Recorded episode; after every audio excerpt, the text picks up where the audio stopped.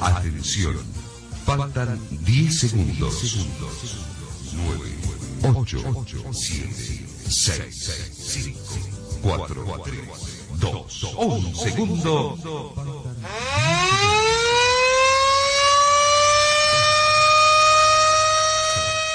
Nueve de la mañana, 16 minutos.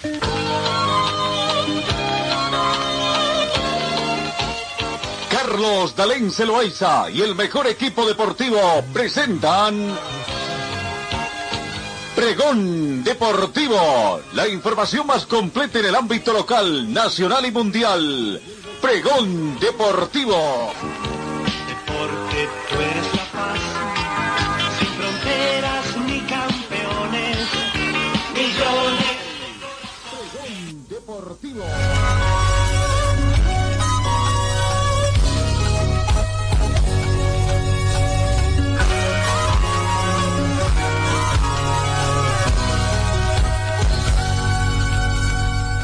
¿Cómo están amigos? ¿Qué tal? Tengan ustedes muy buenos días. Bienvenidos a nuestra emisión correspondiente hoy miércoles 9 de diciembre.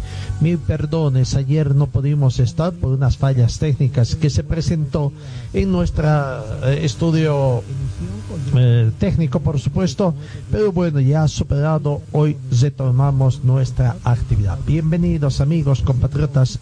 21 grados centígrados la temperatura en este momento que tenemos acá en Cochabamba. Anuncio de precipitaciones tormentosas aisladas para este momento. Así que, bueno, a, cuidarse un poco. La humedad relativa del ambiente llega al 54%. Probabilidad de lluvia 40%.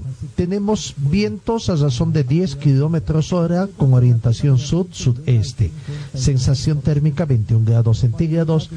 La precipitación caída en nuestra ciudad en las últimas horas llegó a 0.1 centímetros. La presión barométrica llega a 1027 hectopascales. Contamos con una visibilidad horizontal muy buena, razón de 10 kilómetros. Y el índice de rayos ultravioleta 6, para que se cuide usted que ya está ahí caminando por las diferentes arterias de nuestra ciudad. Así comenzamos entonces nuestra información deportiva.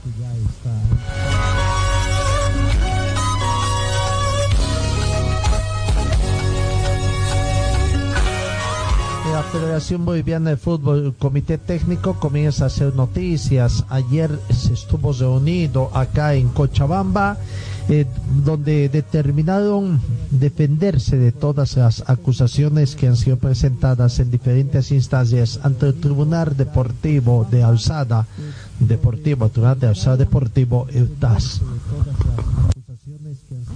Así que vamos a guardar todas estas situaciones que se dan.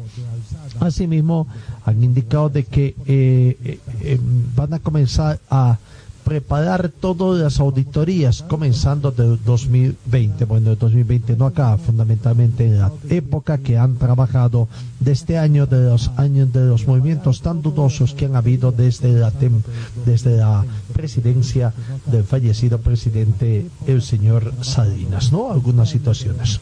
¿Cuánto sería bueno que vuelvan a hacer un cambio en los estatutos? No le den tanto poder. Eh, el único que firma cheques hoy en día es el presidente y eso tendrían que cambiar un poquito de la federación. Hablando del presidente Costas, hablando de temas económicos también, ha manifestado que este mes de diciembre se tiene que definir el tema de los derechos de televisión. Fernando Costas quiere definir el tema de los derechos de televisión antes de fin de año. Un informe jurídico legal será clave para ver los pasos a seguir en este tema, que fue el principal motivo de disputas en la división profesional. Hemos pedido un informe completo, jurídico y legal. Convocaré a un consejo de la división, ya que es de total importancia definir este tema antes de fin de año, manifestó Costas.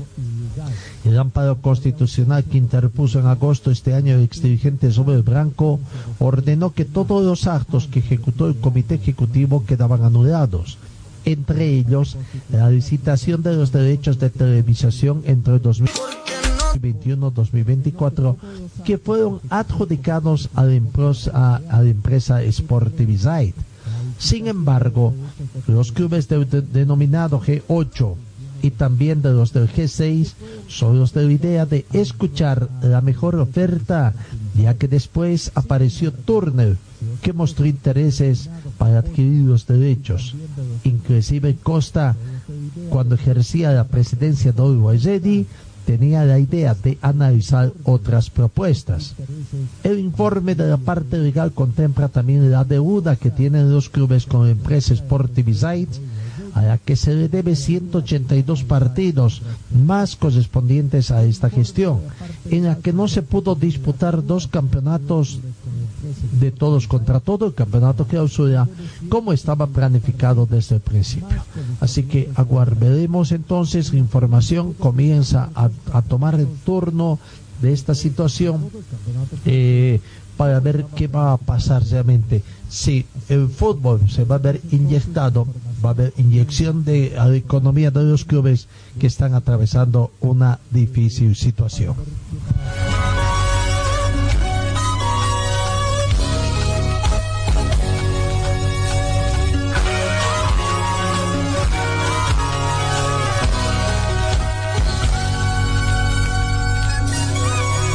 Hoy se ha llevado a su última morada Alejandro Saavedra, director técnico del seleccionado argentino, director técnico argentino y ex técnico de la selección argentina, que falleció a los 66 años víctima de un cáncer complicado con un virus intrahospitalario. El fútbol argentino llora la pérdida de otros dos de sus referentes, el exjugador y ex seleccionador Alejandro Sabella, apenas dos semanas después de la muerte de Diego Armando Maradona. Todavía los recuerdo pidiéndome perdón por no haber podido traer la Copa del Mundo a la Argentina en el 2014, dijo en su cuenta de Twitter la vicepresidenta argentina Cristina Fernández, quien era la jefa del Estado cuando el combinado dirigió por, por Saavedra cayó en la final del Mundial de Brasil ante Alemania. El profe Saavedra falleció a los 66 años tras permanecer 13 días internado en el Instituto Cardiovascular de Buenos Aires. El exentrenador de estudiantes y la selección albiceleste había atravesado diferentes problemas de salud, entre ellos un cáncer, y hace seis días había tenido una complicación con un virus intrahospitalario que lo dejó en la zona de terapia intensiva de esa clínica. Lionel Messi, delantero del Barcelona, publicó en Instagram una foto junto a Sabella en Brasil 2014 que se presenta hasta el momento la mejor participación de Messi en una Copa del Mundo. Fue un placer compartir tanto con vos, le dijo como último adiós. Lo definió como un profesional impresionante que marcó su carrera y le hizo aprender. Vivimos juntos algunos de mis mejores recuerdos futbolísticos durante la etapa de la clasificación al Mundial y también en el Mundial, rememoró el club Pratense Estudiantes, al, que hizo campeón de la Copa Libertadores en el 2009 y con el que estuvo a punto de sorprender al Barcelona de Josep Guardiola en la final del Mundial de Clubes posterior, señaló hasta siempre profesor. Bueno, se fue otro de los grandes allí en Argentina en el fútbol. Qué suerte este 2020 para los argentinos amantes del fútbol.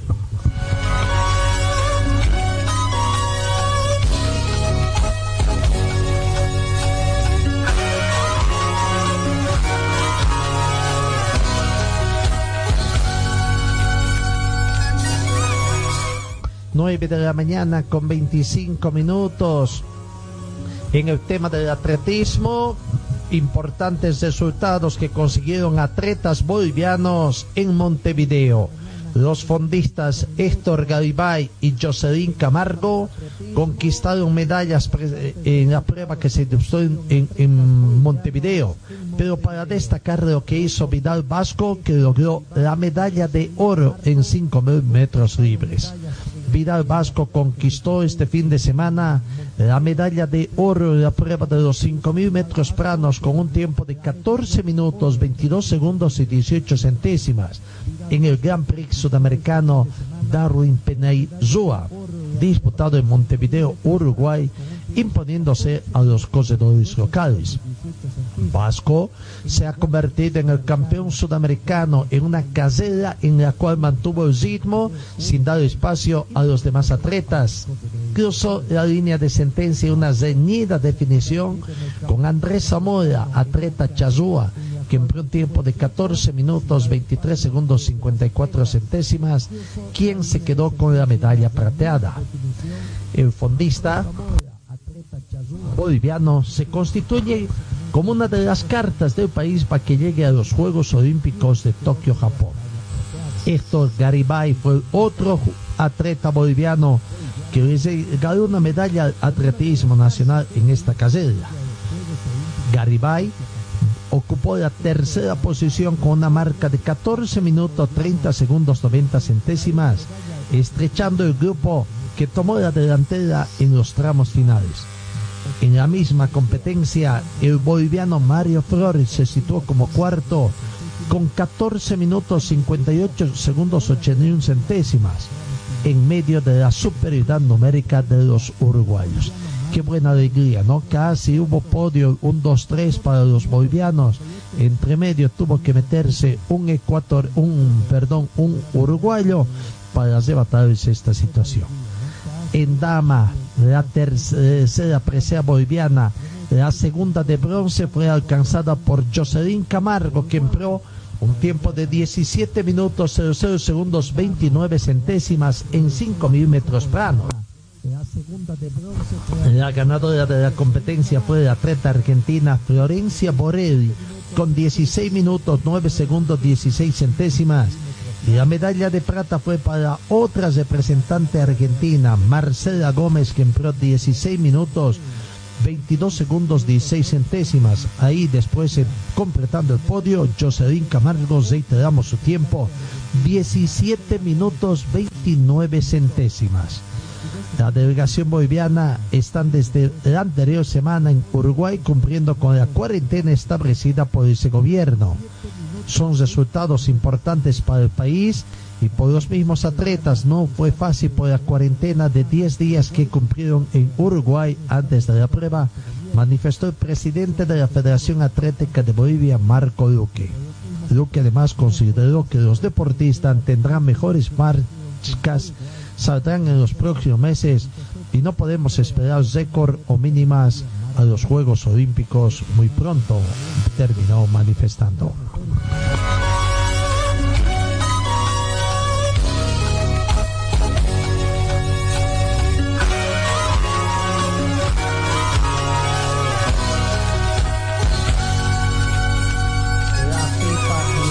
Oficina de las Naciones Unidas contra la droga y el delito han unido sus fuerzas en este Día Internacional contra la Corrupción, que se, recuerda hoy 9 de diciembre, con motivo de una nueva campaña enfocada a animar al fútbol a pronunciarse contra la manipulación de partidos y dar a conocer las plataformas de denuncias confidenciales de la FIFA.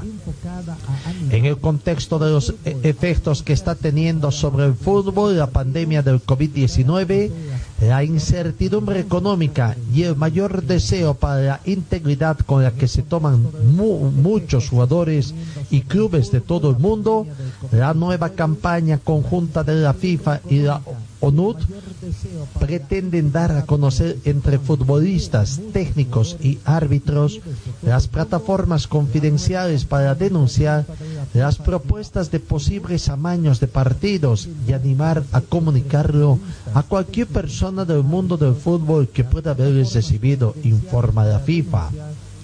La campaña conjunta incluye mensajes de varias leyendas FIFA, entre ellas Sun Wen, Luke Wilshire, Iván Córdoba, Wael Goma, Steve Preticosa, Clementine Tour y Viviana Stenhouse, que animan a conocer, rechazar y denunciar cualquier propuesta de manipulación de un partido a través de plataformas confidenciales que tiene la FIFA para ello. El presidente de la FIFA, Gianni Infantino, celebró la colaboración entre ambas instituciones.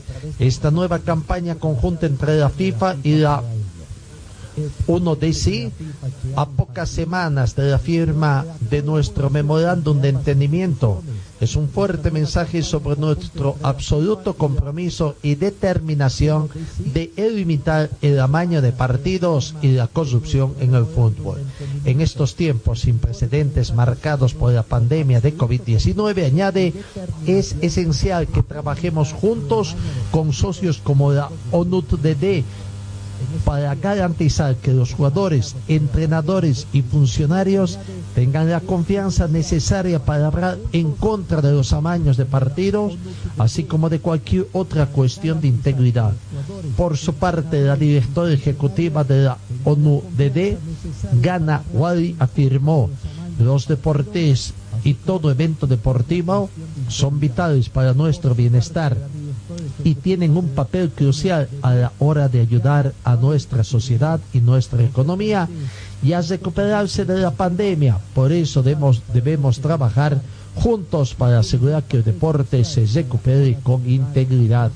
Terminó manifestando la directora también de la ONU-DD. con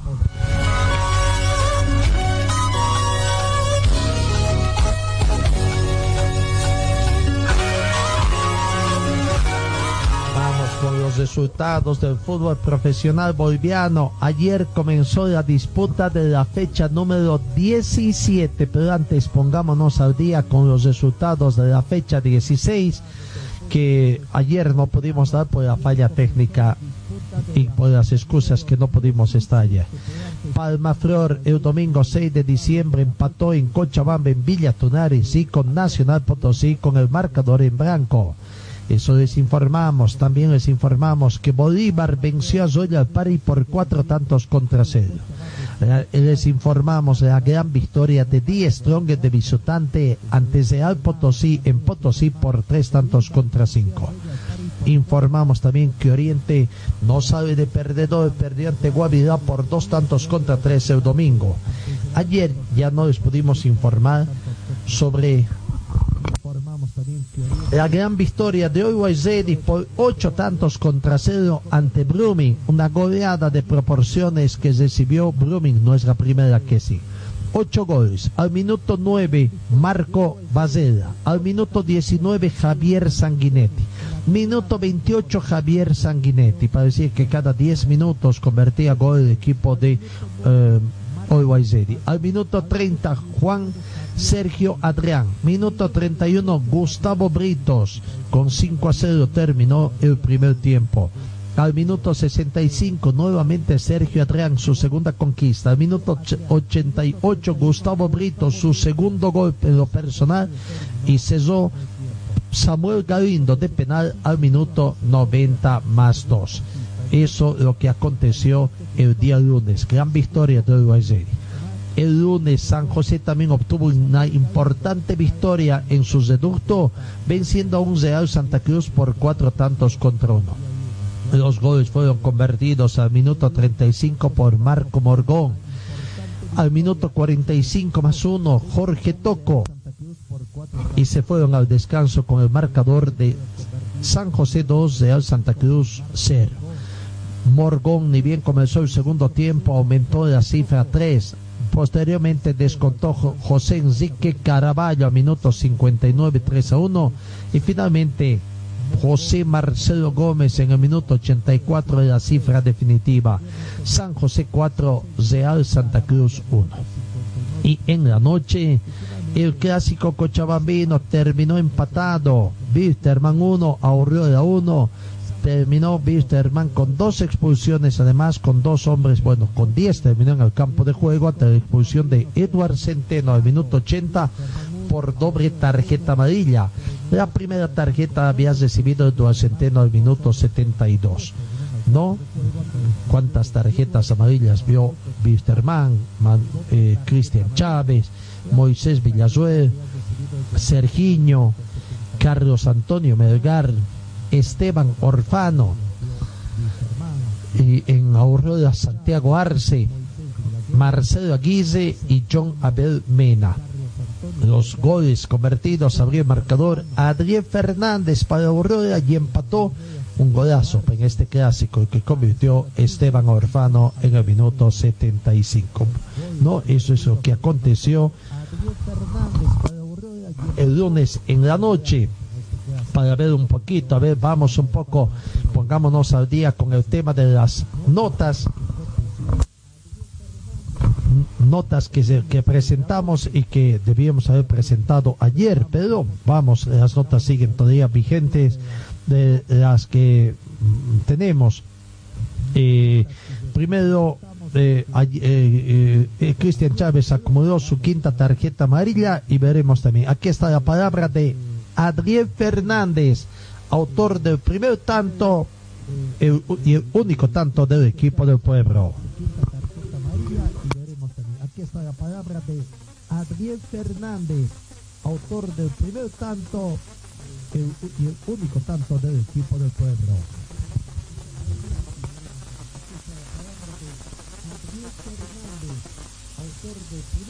Alonso Sánchez, otro jugador del equipo del pueblo que tuvo buen accionar también, aunque en la parte final se vio envuelto también en algunas situaciones que nunca queremos ver, ¿no? Aquí está la palabra de Alonso Sánchez. Ahora agridulce porque estábamos ganando, estábamos jugando bien, lastimosamente un gol de otro partido nos, nos empata, pero feliz y contento con el empate por lo menos.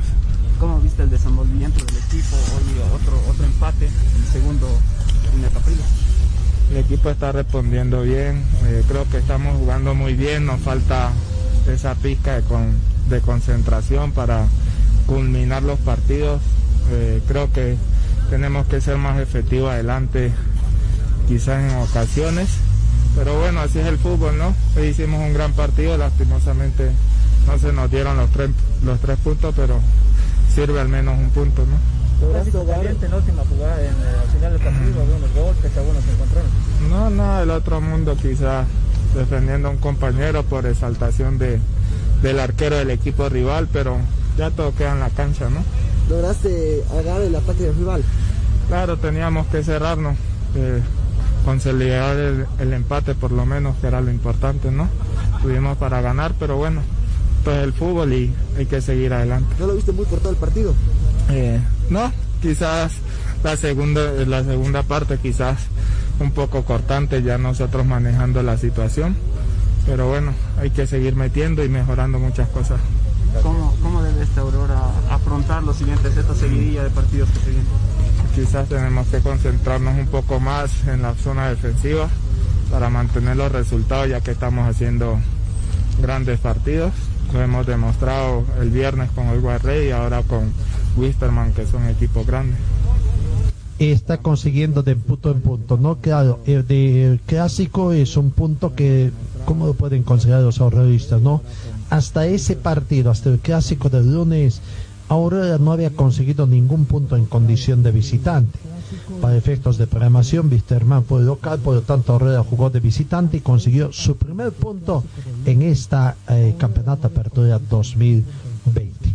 Esteban Orfano, qué golazo que se mató, ¿no? Cuando Wisterman presionaba, trataba de conseguir la igualdad en primera instancia, ahí apareció Esteban Orfano con un golazo. Esta es la opinión que tiene hoy convertido en goleador del equipo de Wisterman, Esteban Orfano. Ahí apareció Esteban Orfano con un golazo. Esta es la opinión que tiene hoy convertido en goleador del equipo de Wisterman, Esteban Orfano.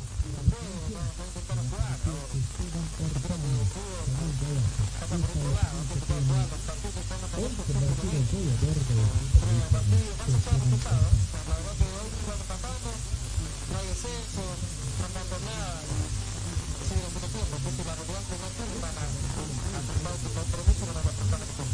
Bueno, de parte de de Cuba, de Cuba,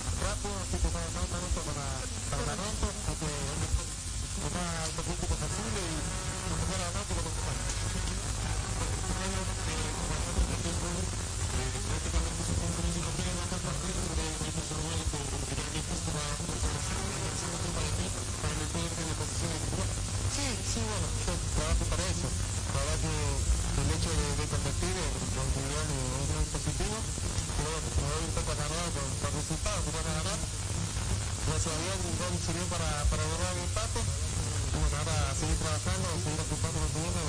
Esteban Orfano. Seguimos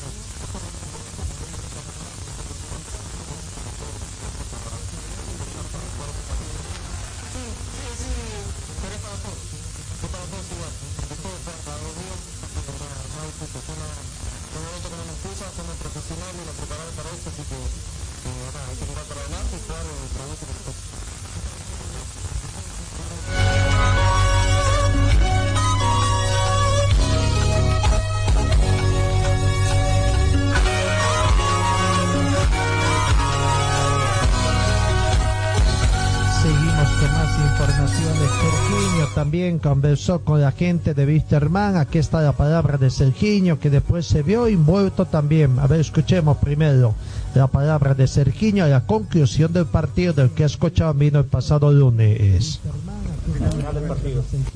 No, nada, é de partido.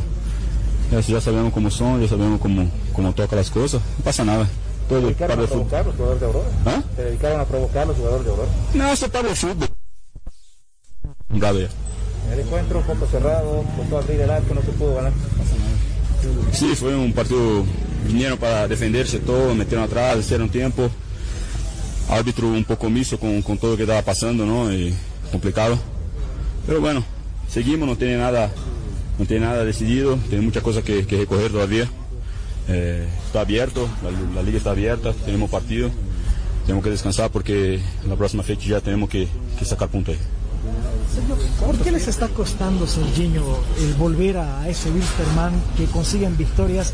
Lastimosamente esta seguidilla hace que, que hasta el físico merme, ¿no? Pero ¿cómo está viendo este panorama, Serginho?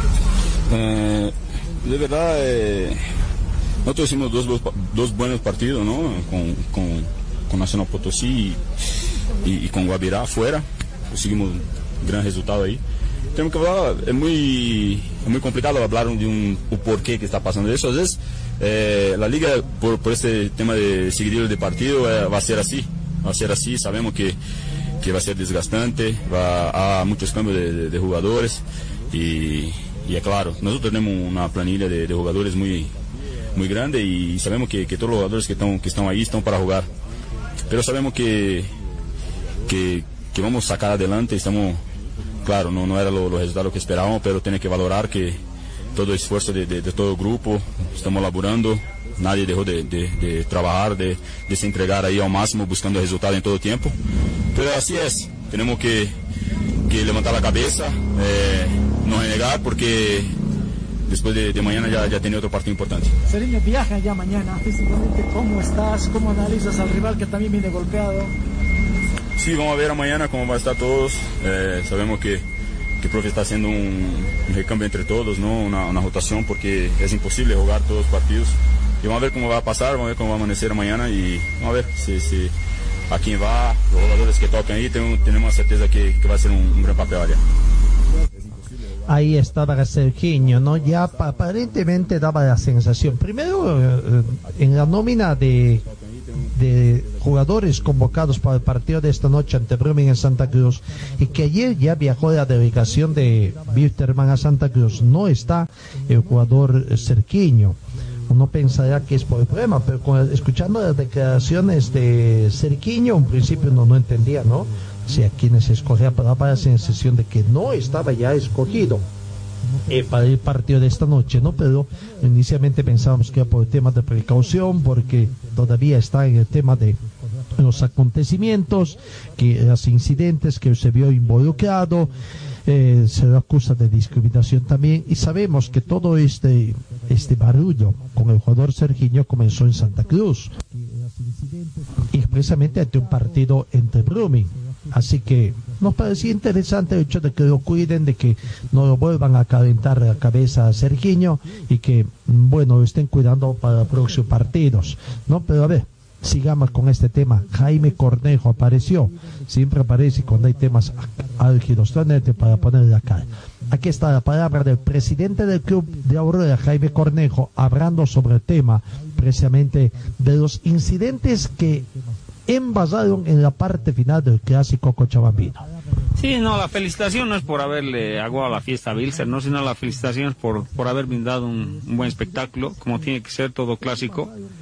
Y eh, a eso ha venido Aurora, no ha venido a, a arruinarle la vida a nadie, sino a hacer lo que, lo que quiere hacer, lo que está proyectando hacer para el 2021 y creo que tenemos eh, una buena base, ¿no? Eh, limitaciones seguramente, pero eh, complica una vez más, ¿ha visto, hermano Aurora? Sí, hoy día teníamos dos eh, de arranque, dos juveniles, has visto que lo han hecho excelentemente. Unos, eh, los dos se han encargado de anular a Serginho. Complicado para ellos porque son juveniles, como te digo. Pero es lo que queremos, ¿no? Para el próximo año proyectar eh, una base, que es la que tenemos. Obviamente hay que reforzar el equipo y proyectar a estos chicos que tienen un gran futuro, ¿no? Hacíamos una pregunta a Jaime en la página. ¿Es justo el empate? Le pregunta al presidente Aurora. ¿Usted cree que es justo el empate? Estamos hablando ahorita con los chicos, ¿no? El gol que nos han metido es un gol de otro partido, ¿no? Si no hubiese sido ese gol, tal vez hubiésemos llevado la victoria, pero creo que por lo que se ha hecho es, es relativamente justo el, el empate, ¿no? Por el lado de Wilterman se habla un poquito de- del arbitraje y si pudo haber incidido o no. ¿Cómo lo viste en lo personal? Mira, la Aurora no tiene nada que ganar, o sea, no tiene nada que ver con el arbitraje. Yo he visto más bien algunos errores que podríamos decir eh, que ha sido a favor de Wilstermann, pero eh, bueno, eh, todo se va a decir obviamente, ¿no? Yo creo que están dolidos, sí. Se les ha ido dos puntos de oro, dos puntos muy complicados. Y Aurora siempre va a salir a ganar. eh, vamos a ver, el jueves también. Oriente Petrolero la va a tener muy difícil con nosotros. Nuestra misión es ganarle. Es un rival directo y nosotros no queremos, después de esta fecha, estar en el último lugar, ¿no? Incluso se hablaba de esa susceptibilidad, ¿no? Uy, vino el presidente de la federación, se cambió el árbitro antes de- del partido, Jaime. No, pues es, lo futbolístico es lo futbolístico, o sea, lo otro es simplemente cosas que no tienen que... De eso no sé nada que te puedo decir, eh, he venido a ver un buen espectáculo, creo que lo he visto, he visto a mi equipo entregarse íntegramente y ahora nuestra misión como, como dirigencia es conseguir dinero, se nos viene muy complicada esta semana, entonces eh, queremos eso, mantener el equipo competitivo y acabar, como te digo, la- de la mejor manera posible en esta tabla, ¿no? ¿Qué dices al hincha, Jaime? Que sea hincha, pues, o sea, un hincha que hace, apoya a su equipo en las buenas y en las malas, ¿no? Eh, estar aquí, sufrir, eh, sin casi ningún apoyo, has visto, ¿no? Del público asistente, creo que el 98% era de Wilstermann, un 2% de, de la Aurora. Pues lo que hay que venir es apoyar, eh, no criticar, hay que ponerse en los pantalones de uno. Eh, se me viene una semana muy difícil, como te digo, cada viaje al, al interior nos significa por lo menos 5 mil dólares. Eh, los costos fijos nomás de este estadio, del anterior partido, son 30 mil bolivianos. Y todo eso hay que ir cubriendo el día a día. Entonces, eh, lo que hay que hacer es apoyar nomás, no queda otra, porque poniéndole trabas en el camino a tu equipo no, no ayudas, ¿no? Lo que tienes que hacer es apoyar y si es un hincha verdadero, demostrarlo viniendo a apoyar el próximo jueves, ¿no? Ya es muy importante que el público vuelva, ¿no, Jaime? Sí, has visto, Wilstermann ah, ya ha podido ver a su equipo, han podido tener tres tribunas para disfrutarlo. Esperamos nosotros, no, no vamos a abrir tres tribunas para el jueves, pero esperamos por lo menos tener una tribuna que pueda apoyar a nuestro equipo y que le brinde su apoyo para que podamos ganar y hacer quedar los tres puntos en casa el próximo jueves ante Oriente Petrolero, ¿no? Hay muy buen elemento joven, ¿no? Lo, lo de este chico Mena, lo de Arce también no es, no es de ahora. No son solo ellos, ¿no? Tenemos Plata que está esperando su lugar, Gabriel Montaño también, seguramente al año, eh, Garequita que está también esperando su, su, su oportunidad. Por ese lado estamos tranquilos, sí estamos tranquilos, siempre la Aurora en estos últimos años ha estado demostrando que tiene eh, cantera y obviamente eso también nos permite estar tranquilos eh, institucionalmente, ¿no? ¿Qué pasó en el final, Jaime? ¿Te hablar con, el colombiano, con Alonso? Eh, no he visto, la verdad no vi qué pasaba, vi un tumulto ahí, me acerqué, eh, todo era confusión. eh, hay un informe arbitral que seguramente se va a conocer hoy día, que creo que dice que Pipo ha agredido a, a uno de los nuestros. Mena sí se me ha acercado con lágrimas en los ojos, que Serginho le ha, lo ha denigrado, no le ha dicho muerto, ganas eh, 100 dólares, yo te puedo dar 500 y no sé qué cosas, le he dicho que no me cuente hoy día. que me cuente mañana y si es pertinente hacer alguna representación la vamos a hacer. Y si no, no, porque nosotros no hemos venido a hacer daño a nadie, ¿no? Simplemente hemos venido un partido de fútbol, lo hemos intentado hacer, pero esos excesos, si van a extralimitar la razonabilidad, voy a tomar cartas en el asunto. O sea, no lo voy a dejar así, no es la primera vez. Eh, le he dicho a Mena que se tranquilice hoy día, que me cuente mañana y vamos a ver qué, en base a lo que me cuente, qué es lo que vamos a hacer. Lo de Mena y Sergino ya pasó, ¿no? Un clásico, ¿no? Sí, sí, eh, por eso me, me dice él, me ha vuelto a decir eh, que gano 100 dólares, que me puede tirar 500 dólares, que soy un muerto y por eso yo me he enojado, me he dicho. Y lo ha sopapeado, dice, ¿no? Ahí es donde Jimmy creo que intervino y Pipo se metió. No tiene que ser así, pues. O sea, ellos tienen que respetar. Si fuese así, tiene que ser hidalgo, pedir eh, disculpas. eh, y si no es así, vamos a ver. Yo mañana, como te digo, voy a, voy a compenetrarme bien de qué es exactamente lo que ha pasado. Y entre Jimmy y, y el Pipo. También ya, es, ya está- es una rivalidad ya antigua, ¿no? Eh, que no debería ser así, no entiendo por qué ha reaccionado así, me han dicho que lo ha golpeado por atrás. Eh, menos mal no ha pasado a mayores, ¿no? Lo que no queremos es que pase a mayores, pero tampoco podemos dejar que siga esto de aquí en adelante, ¿no? Esto podría traer sanciones también, ¿no? Mm, sí, por eso te digo, o sea, debería quedarse ahí. Y para el mismo estadio, has visto cómo nos agreden, no nos han dejado salir. Eh, la policía un poco pasiva, ¿no? Debería haber actuado más antes. Eh, han recibido botellazos, eh, de todo. Y son cosas que creo que no deberían pasar, si bien estamos eh, en desventaja a nivel de hinchada, pero el Aurora es el Aurora y los clásicos el Aurora nunca le va a regalar a nadie, ¿no? Hoy, ¿cómo se va Jaime Correjo? ¿Tranquilo, feliz, contento? ¿Cómo se va a dormir? hoy? Tranquilo, tranquilo, porque eh, creo que estamos haciendo más de lo que se puede. eh, de verdad, eh, nos ha llegado hoy una, una, un estado de cuentas de la Federación Boliviana de Fútbol con dos cuotas eh, de abril y, y algo de julio, donde tenemos un saldo negativo. Con eso no, no puedes hacer nada. Entonces, por lo menos esto te reconforta en lo futbolístico, ¿no? Venir, ver a tu equipo jugar. eh, En desventaja, obviamente, eh, eh, a nivel de plantilla, pero demostrando que el Aurora es el Aurora y los clásicos jamás los va a regalar, ¿no? Ya pensando en el próximo año también, Jaime, ¿se va, se, se va a invertir un poco más? Sí, eh, vamos a hacer dos o tres contrataciones realmente de renombre, que nos marquen la diferencia.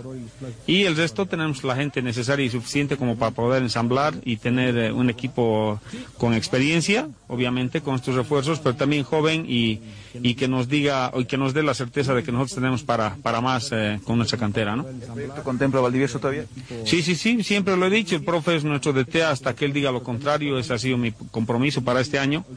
Eh, seguramente para el año vamos a hablar y vamos a llegar a algo, pero este año el profe, como lo he dicho, lo mantengo y lo reitero, es nuestro DT. El profe es nuestro DT hasta que él diga lo contrario, ese ha sido mi compromiso para este año. Eh, seguramente para el año vamos a hablar y vamos a llegar a algo, pero este año el profe, como lo he dicho, lo mantengo lo reitero, es nuestro. Bueno, ahí está la palabra de Jaime Cornejo, hablando también el tema del técnico, ¿no? De Julio César Valdivieso, aunque parece que de Julio César Valdivieso también va por otros rumbos, ¿no? Se habla de que él está cambiando de residencia, está yendo a vivir a Santa Cruz, se comprometió con, el equipo del pueblo y está a- andando ahí. Aguardaremos, veremos esta situación, cómo viene la cosa.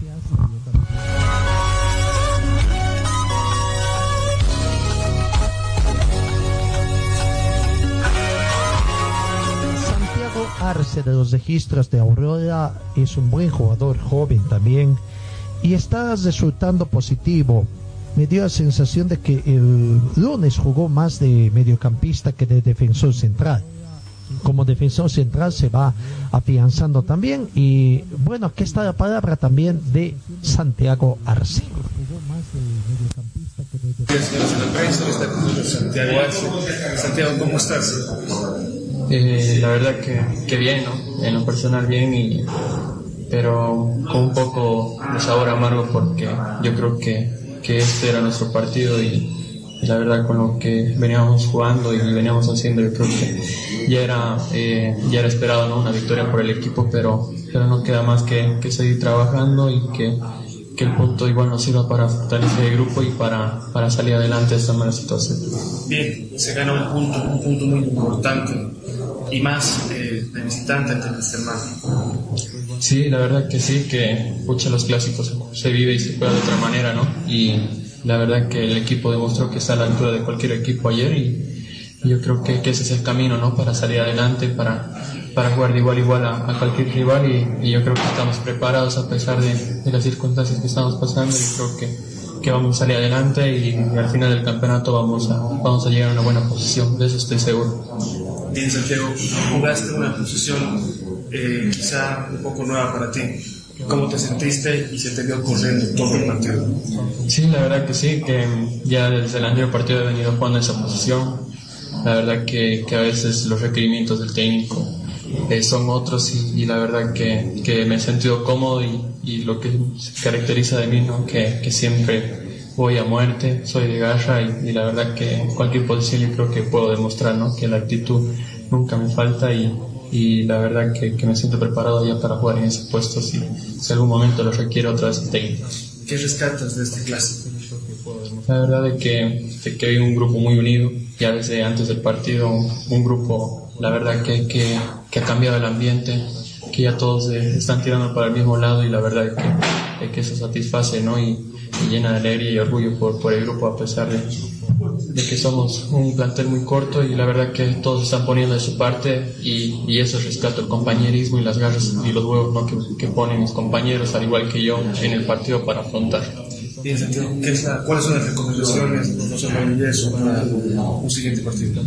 La verdad que, que los seis días los partidos son muy complicados para el futbolista, pero no queda más de afrontarlo, ¿no? Ya creo que ya faltan casi 20 días la verdad que, que lo, lo, mejor es cuidarse, eh, ser responsable con, con, su cuerpo, porque es la herramienta de trabajo del futbolista y yo creo que, que, eso pasa, ¿no? Lo principal de cuidar el cuerpo y, y regenerar bien para, para los partidos que casi están entre 48 horas de, de descanso y la verdad que son poco.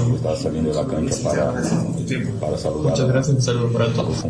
Ahí está la palabra de la palabra de el jugador Santiago Arce de los registros de ahora se va preparando, mañana recibe acá en Cochabamba, Oriente Petrolero, cesando la fecha número 17, ¿no? Aurora, una confrontación, está prácticamente eh, en igualdad de condiciones, casi en puntaje diríamos, ¿no? O sea, eh, Aurora tiene 12 puntos, Oriente pero tiene 14, son dos puntos de diferencia. Si Aurora gana mañana, estaría dejando en la última ubicación a Oriente y Aurora estaría por encima de este equipo o de este club con un solo punto de diferencia. Así que aguardaremos a Aurora para mañana. Aurora puede ser el inicio del de festeje y claro, y mayor preocupación para los orientistas que estarían llegando a lo más bajo, a lo más bajo en su historial deportivo ocupando la última ubicación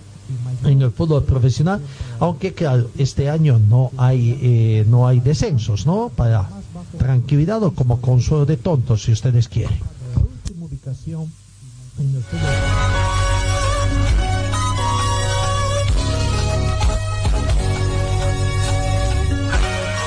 En el tema de los incidentes, vamos a ver, eh, han salido aclaraciones de Jabate, agente Wisterman, eh, considerándose todo.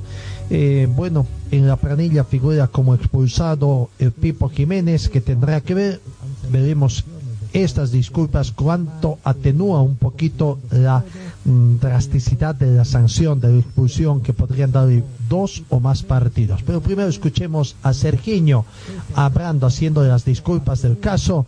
Aquí está la palabra de Sergiño.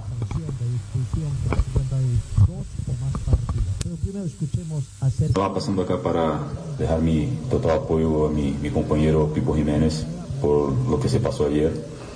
Eh, ele mediante un a mirar lo que estaba pasando, ¿no? Yo estaba saliendo de la cancha para, para saludar a, a dos compañeros que, ex compañeros que estaban en Aurora y por si acaso se acercaron dos jugadores y hablando en términos racistas, ¿no? Y yo de verdad ya sabía que, que iba a pasar eso por, por buscar para que, que, que salga expulsado, alguna cosa así. Yo empecé a me alejarte y y me acercaron y, y Pipo Jiménez cuando, cuando miró y escuchó todo que estaban hablando de en cuanto a mi persona eh, salió a, me defender ¿no? Eh, por un tema racista, por un, un acto discriminatorio, cosa que, que nosotros acá en Wilstermann no, no, no estamos de acuerdo. La palabra, las disculpas de, de, de Sergiño eh, sobre esta situación, ¿no? Eh, eh, exculpando en todo caso a, a, Pipo Jiménez, que fue el que tuvo una mayor reacción. Y aparentemente vio, claro, le dio algunas palmaditas en la mejilla al jugador de Aurora, como siendo de, no sé, eh, hay que ver la palabra de Delco, eh, no se refirió absolutamente nada a ese tema que le decía del jugador de ahora, decía de que le decía muerto de hambre, no ganas de 100 dólares, a ver si yo te puedo pagar 500, en fin, una serie de situaciones que habrá que ver cómo lo toman también. Eh, claro, aquí está el problema del racismo, puede ser, y la violencia que presentó el Pipo Jiménez, que también también presentó sus excusas a la afición deportiva y al hincha hermanista. La palabra del Pipo Jiménez, la disculpa. Hola querida familia aviadora, eh, quería pedirles perdón de corazón a todos por mi actitud de ayer. Yo sé que no estuvo bien, que por eso justamente me, me expulsaron y me voy a perder este partido tan importante para nosotros. Eh, pero no podía permitir que a un hermano lo digan negro de mierda y macaco delante mío. Por eso fue mi reacción airada, porque no se puede permitir o seguir permitiendo los actos de discriminación y de racismo contra, contra compañeros y que justamente venga de, de propios jugadores. Ya hace un tiempo había sacado un comunicado que estoy totalmente en contra de cualquier acto de racismo, que no está bien, espero me, me, puedan entender, me puedan disculpar, pero por eso fue mi reacción y no puedo permitir que a ninguno, a ninguno de mi familia eh, lo traten de esa manera y que le hagan tanto daño, porque la gente no se da cuenta lo que eso significa para una persona ser humillado y discriminado de esa manera. Espero nuevamente que me puedan disculpar y le envío un abrazo grande a todos la palabra del Pipo Jiménez también. Bueno, aguardaremos esta situación con más que todo fue expulsado, eso que figura en planilla el planter de Wisterman, en la planilla del árbitro, el jugador de los registros de Wisterman, y habrá que ver la sanción que va a recibir ahora eh, el, jugador. ¿no? Por, tras este partido con Aurora. Bueno, qué pena, Wisterman ha estado con algunas situaciones, el informe médico de ayer también, eh, Huguito Suárez ha, ha tenido un, un, un, tratamiento, una filtración de líquido ahí en la rodilla, se espera de que pueda eh, estar al día de hoy. Veremos en todo caso eh, el informe, dicen que en el precalentamiento va a ser importante que se tenga allá eh, eh, en Santa Cruz para ver cómo está y de todos modos el jugador también Huguito Suárez ha manifestado todo el deseo de, de, de, estar presente allá en la ciudad de Santa Cruz.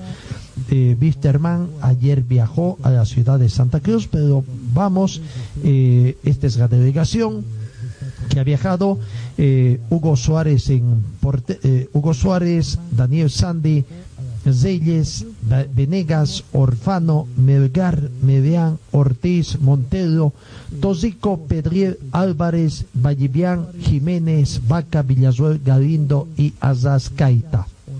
Eh, ahí está la situación que se presenta. Eh, los jugadores, vamos con el informe que nos presenta también nuestro compañero. Eh,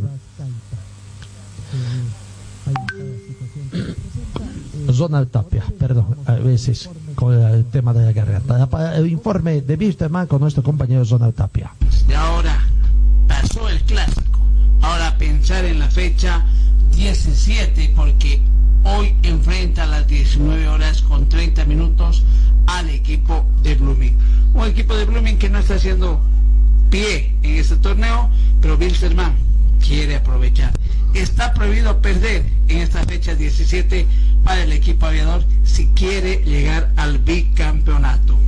Una derrota, un empate, lo aleja de lo que es el ansiado título que está soñando. Ya anoche la delegación de Wilstermann viajó en el vuelo de las 20 horas para arribar a las 21 horas a la ciudad de Santa Cruz. Realizaron la cena a las 22 horas con 30 minutos y hoy en la mañana bajaron a desayunar hasta las 7.30. Tienen un pequeño descanso, 10 de la mañana realizarán gimnasio optativo los que gusten. 11.45 tienen una sesión de video para que a las 12 horas con 15 minutos todos pasen al comedor y puedan servirse el almuerzo. 13 horas comienza la siesta. 17.00 tienen que bajar a servirse una merienda para que 17 horas con 45 minutos tengan la salida al estadio. Está programado que lleguen al estadio en 18 horas con 15 minutos al vestuario, 18 horas con 50 comienza la charla técnica, 19.20 entrada en calor, 19.48 vuelta al vestuario, 19.54 salida a la cancha. Y el partido comienza a las 20 horas cuando en el feature indica que era 19.30. Menudo problema. 22 horas con 30 minutos la cena para que a las 0 horas con 30 minutos todos a sus habitaciones. La logística para el día jueves, todos tienen que estar 10 de la mañana en el comedor para servirse el desayuno. 11.30, salida del aeropuerto para que 12 horas con 50 minutos estén retornando a la ciudad de Cochabamba. 15 horas se va a realizar la prueba PCR para que las 16 horas comience el entrenamiento de miras a lo que va a ser el partido de la fecha número 18 crucial frente a 10 zonas el día viernes. ¿Quiénes son los que viajan? Hugo Suárez, Daniel Sandy, Esteban Orfano, Ismael Venegas, Sebastián Reyes, Oscar Paca, Alejandro Meleán, Leonel Justiniano, Jorge Ortiz, Moisés Villarreal, Didito Rico, Jaime Rascaita, William Álvarez, Sergiño, Carlos Melgar, Ricardo Pedriel, Sebastián Galindo y Ramiro Vallivian. Los que no han sido convocados para este partido, Polarano, Carlos Pérez, Juan Pablo Laredo, Fabio Díaz, Marco Rosales, Cristian Chávez, Gilbert Álvarez, Juan Pablo Aponte y Ronnie Montero. Arnaldo Jiménez y Eduardo Centeno por expulsión no han sido tomados en cuenta y como todos ya saben, no han sido habilitados Patricio Rodríguez, Humberto Osorio, Luis Ojeda, Yanaki Suárez, Eduardo Bautista, Luis Rodríguez y Bruno Poveda. ¿Cuál puede ser el 11 que Cristian Díaz tiene en mente? Podría haber el debut del portero Daniel Sandy. Y muchos se preguntarán, ¿por qué Daniel Sandy podría debutar cuando lo tienen a Hugo Suárez en la portería de lo que va a ser el equipo aviador. Lastimosamente, anoche, Hugo Suárez ha sido sometido a una intervención quirúrgica donde el doctor Alex Antesana le realizó una pequeña intervención a Hugo Suárez en la rodilla, luego de que le practicara una resonancia magnética. Todo fue con una pequeña incisión de 2 milímetros para trabajar en un quiste cerca al ligamento cruzado. Gracias a Dios, la intervención fue todo un éxito, por ello es que Hugo Suárez viajó con la delegación. Hoy se realizará una serie de pruebas y se va a definir minutos antes del partido con Blooming su inclusión. El portero Hugo Suárez la manifestó al galeno que quiere jugar a como dé lugar. Dependiendo del precalentamiento, se sabrá si será parte o no del compromiso.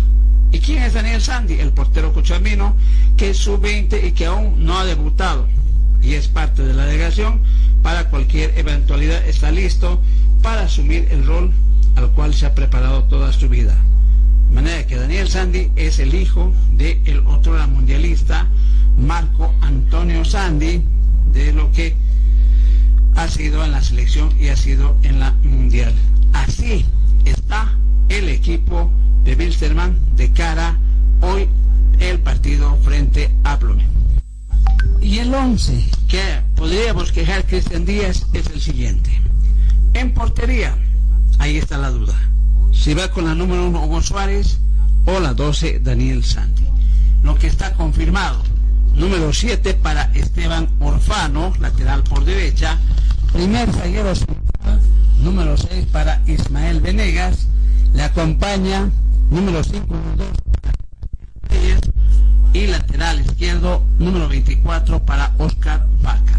Tres hombres en el medio campo. Abierto por derecha con la número 8 Carlos Melgar. El stopper número 23 Leonel Justriano. Y por izquierda número 27 para Moisés Villarruel. En la delantera tres hombres por lado derecho o punta de lanza derecho como quieran interpretarlo Sebastián Galindo, punta de lanza, Ricardo Pelier con el número 18 y número 10, Sergiño. La banca de alternos que tiene, que tiene el equipo de Wilstermann al mando de Cristian Díaz, Hugo Suárez o Daniel Santi. Ahí está la duda. Número 11 para Alejandro Meleán, 14 Jorge Ortiz, número 17 para Dirito Rico, número 30 para el yungueño Jaime Arrascaita, número 20 para William Álvarez y la 21 está a cargo de Ramiro Vallivian. Eso es lo que hemos quejado.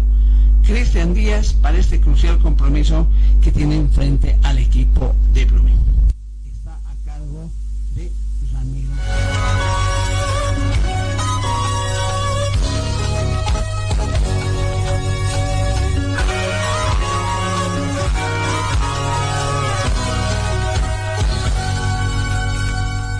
Talleres Escobar, los especialistas en cajas automáticas, la única que le da garantía por escrito. Importación directa de repuestos para todas las marcas de vehículos. Talleres Escobar, calle Irigoyen 1397, zona de Sarco. El teléfono 774-88475.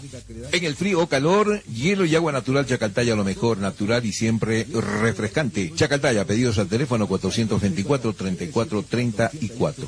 Viste y siéntete como un verdadero profesional con Ford Athletic. Estamos en Gol Center, Avenida Yacucho y Agustín López, a una cuadra de la terminal de buses.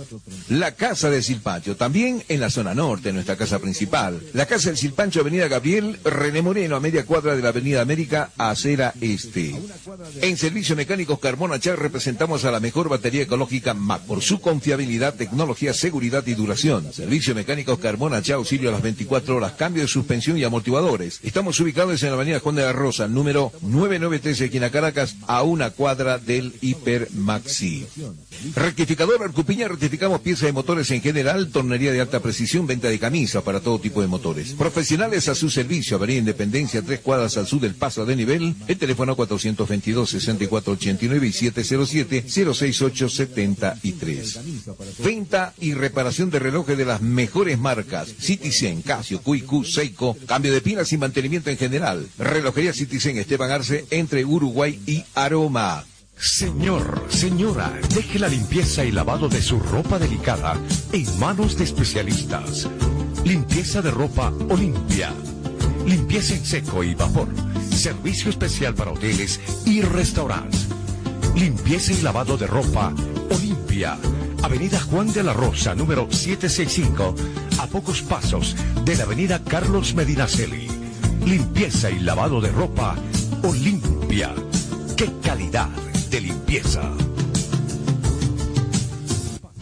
Refresco tu vida, vivo en tu corazón. Si el sol te está quemando, cantamos nuestra canción. Du, du, du, da, da, da. Estoy donde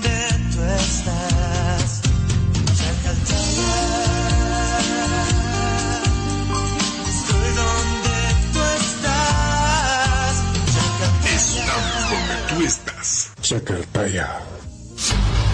BC es la marca deportiva del Club Aurora. Puedes encontrar en nuestro shopping la polera oficial del equipo del pueblo. La polera oficial del Club Aurora a solamente 280 bolivianos. 280 bolivianos. Este es mi equipo, señores, del Gran Aurora, soy hincha. Además, venta de chamarras, buzos deportivos, indumentaria deportiva para bebé, gorras y souvenirs. Adquiere esto y mucho más en la Boutique Celeste que se encuentra en el Complejo Aurora. Sé un fanático de verdad. Ven y adquiere tu indumentaria deportiva. Luce los colores de nuestro equipo. Es la celeste. Dirección Circuito Bolivia frente Country Club. Teléfono 657-60987. Forte Athletic es la marca deportiva que viste a los equipos cochabambinos. Siéntete y viste como un profesional con Forte. En Forte te ofrecemos calidad, tecnología y sobre todo prendas de verdad. Y es que nuestros años de experiencia hablan por sí solos. Somos líderes en la confección de ropa deportiva e institucional, tratada con los más altos estándares de calidad, diseños exclusivos y tecnología de vanguardia. Visítanos en Gold Center, Avenida Ayacucho y calle Agustín López, una cuadra al sur de la terminal de buses, primer piso, local 103. Celular 707-22322. Facebook, Forte Athletic.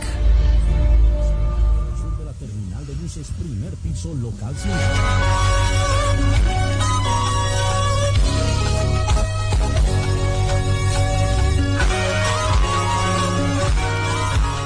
Eh, Wisterman entonces juega esta noche, 8 de la noche, ante, eh, ante el planter de, de, de Guavirá en condición de visitante. Auroras recibe mañana al planter de Oriente Petrolero, confrontación de equipos cochabambinos ante equipos cruceños. Pero vamos, también en el marco de la Copa Simón Bolívar Parmaflor, el equipo cochabambino que ha pasado a la cuarta fase juega el partido de ida frente a Real Tomayapo. Aquí está la palabra de Ronaldo Arancibia. Con Guavirá fue un partido intenso, un partido duro, que en cinco minutos hicieron dos goles, el calor nos afectó bastante y ahora nada, queda dar la vuelta a la página y pensar en Aurora, que sabemos que Aurora es un gran rival, es fuerte defensivamente y queda dar todo. Dar la vuelta a la página. ¿no? La palabra de Ronaldo Arancibia, Alan Lora también es consciente del partido difícil que tienen hoy frente a Real Tomayapo. Eh, yo creo que no tan duro porque veníamos eh, manejando bien el primer tiempo, creo que 42 minutos que jugamos muy bien. Fueron dos desconcentraciones que por ahí nos costaron los goles. Creo que en términos generales se jugó bastante bien, pero nos vamos con el sabor amargo de, no poder llevarnos puntos, ¿no? Que la premisa de nosotros era sumar de visitante y bueno, pues luego pensar en lo que venía de local, ¿no? Sí, creo que sí, se nos ha tornado bastante difícil, pero bueno, hay que seguir, hay que seguir tra- trabajando, seguir insistiendo, corrigiendo pequeños errores que nos cuestan puntos, nos cuestan partidos, pero bueno, eh, gracias a Dios eh, vamos mejorando partido a partido y, y bueno, hay que, hay que seguir trabajando y seguir, no perder la mirada hacia el objetivo que tenemos, ¿no? Sí, creo que se está sintiendo más que todo por el tema de los viajes, pero bueno, eh, que tenemos que dejarlo de lado, eh, tenemos que enfocarnos bastante bien en, en lo que queremos. Eh, sabemos que estamos ahí cerca. eh, el día sábado tenemos un partido bastante crucial que es de local y bueno, tenemos que pensar en sumar allá y no perderle pisada a los, a los de arriba. ¿no? Alan. Ahí está la palabra también de Alan Loras, entonces, jugador del equipo de Palma Flor. El rival Palma Flor eh, eh, viene con la intención de conseguir un resultado positivo. El plantel tarijeño ha entrenado el lunes en el estadio Cuarto Centenario. Ayer ya emprendió viaje, no sé si llegó en horas de la noche o en estas primeras horas, pero el técnico Horacio Pacheco aprovechó para trabajar en la parte técnico-táctica con el poco tiempo que tienen también. Claro, tienen un poquito más de tiempo comparando con el fútbol profesional, no con el objetivo de preparar el equipo que va a enfrentar hoy a Cochabamba Fútbol Club, partido de ida por cuartos de final en la Copa Simón Bolívar 2020.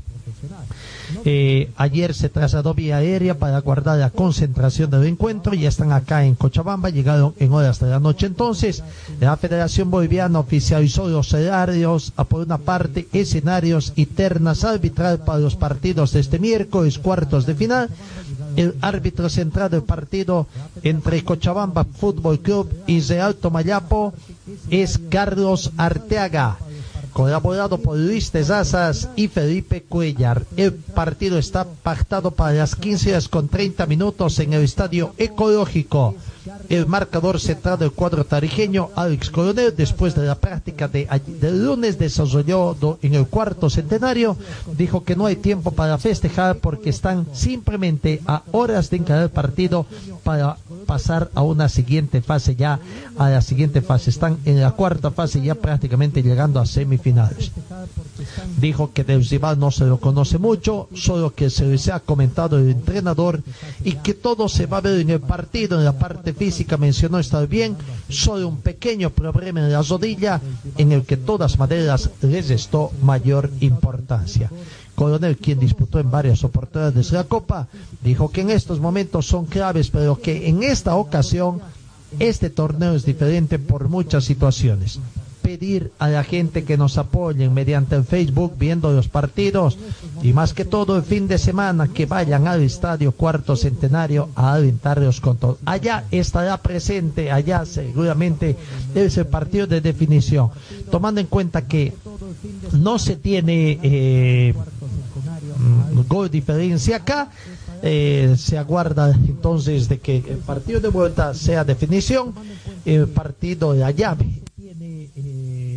En todo caso, decía, la llave está abierta, gane así Cochamba Fútbol Club de local, gane eh, Real Tomayapo, tienen que a la definición de penales y simplemente en caso de mm, puntos, mayor cantidad de puntos conseguidos, el equipo que pase. Así que partido importante que tiene también el planter de eh, eh, Cochabamba Fútbol Club para ese partido de, de ida en la cuarta fase por la Copa Simón Bolívar 2020.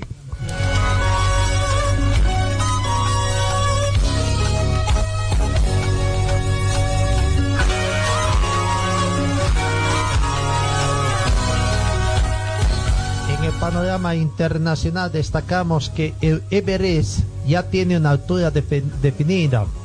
8.848,86 sería la altura real del Everest, que ha sido desde hace tiempo tema de disputa y polémica entre dos países, Nepal y China, que disfrutan de dos vertientes de ese gigante de la naturaleza y que ahora han puesto de acuerdo en que su altura es de 8.848 metros con 86 centímetros. Así lo explicaron el ministro de Exteriores de China, Wang Yu, desde Pekín, y el ministro de Exteriores de Nepal, Pradep Kumar, desde Katmandú en un acto telemático. La altura del monte Everest es de 8.848 metros con 86 centímetros, casi 8.850 para no olvidar de ese detalle, ¿no? Hasta ahora Nepal, país en el que pertenecía la vertiente sur del Everest, fijaba la altura en 8.848 metros, respetando otra medición internacional reconocida, realizada por la India en 1955, mientras que para China su medición era de 8.844 metros con 43 centímetros, según su última medición efectuada en el 2005. Se trata de este acuerdo, se trata de por primera vez que dos países, Nepal y China, se ponen de acuerdo con la altura del Everest, poniendo así fin a una controversia que rodea al techo del mundo desde que fue medido por primera vez en 1849 por los británicos. En el acto, las autoridades han destacado que con este anuncio conjunto la amistad entre los dos países alcanzará nuevas alturas, una colaboración estrecha que ha sido o que ha ido aumentando durante los últimos años y es vista con preocupación por el rival de Pekín gigante al sur de la India. El Everest entonces ya con una medición eh, eh, de común de acuerdo entre partes.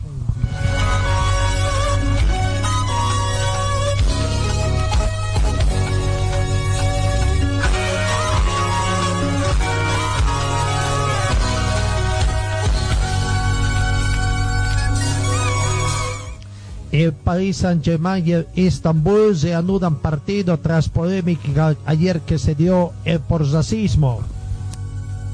El Paris Saint-Germain y el Istanbul va a ser seguir, se anudan el partido de la Liga de Campeones interrumpido la víspera por la postura racista de un árbitro hacia el entrenador adjunto del club turco Piese Huevo. Los rojiazules ya están clasificados para octavos de final tras la victoria ayer de 3 a 2 del Leipzig sobre Manchester City que eliminó al equipo inglés. Sin embargo, necesitan derrotar en el Parque de los Príncipes al Istanbul para avanzar a la siguiente ronda como líderes del grupo H. Incluso creo que necesitan simplemente el empate. La noticia de suspensión del juego anoche recorrió el mundo entero, un hecho sin precedentes en la historia de la Champions que atizó la polémica por el fragelo del racismo en el fútbol y generó reacciones de repudio tanto en el sector del deporte como en el de la política.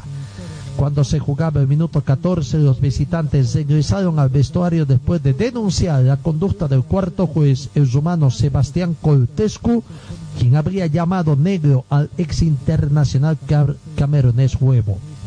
Coltescu respondió ha sido negro cuando su colega y árbitro principal, Ovidio Alin Hategan, se acercó a la banda para indagar sobre la protesta irada del entrenador adjunto del Istanbul en una falta pitada contra su equipo.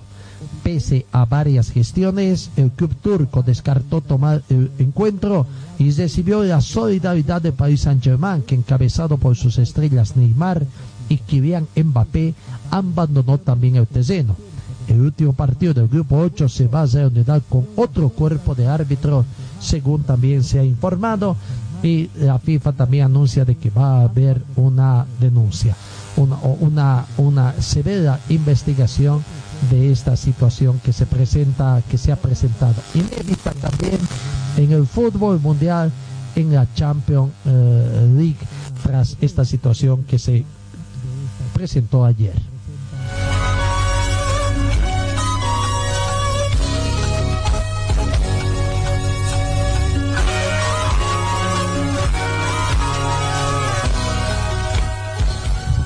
La UEFA eh, ha anunciado la designación de un inspector disciplinario para llevar a cabo la investigación abierta sobre incidentes racistas ocurrido este martes durante el partido de la Champions League entre Paris Saint-Germain y el Basel Gesil turco.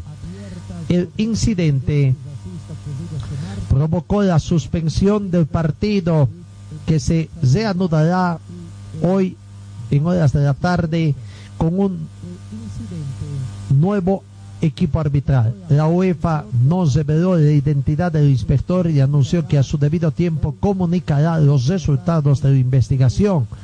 Eh, también se dice que para la reducción del partido correspondiente de la sexta y última jornada de la Liga de Campeones del Grupo H, la UEFA ha resuelto cambiar el colegiado, los asistentes de banda y el cuarto colegiado. Los jugadores de ambos equipos se plantaron y se retiraron después de que se produjera presuntamente un insulto racista al cuarto árbitro del choque, una situación que por supuesto se conoce. Pero bueno, eh, ahí está lo que se plantea. De acuerdo a lo que se sabe también tenemos entendido que el gobierno turco también ha hecho conocer sus disculpas por los incidentes que se han uh, dado eh, en las últimas horas. Así que detalles que destacamos en el panorama de la Champions League.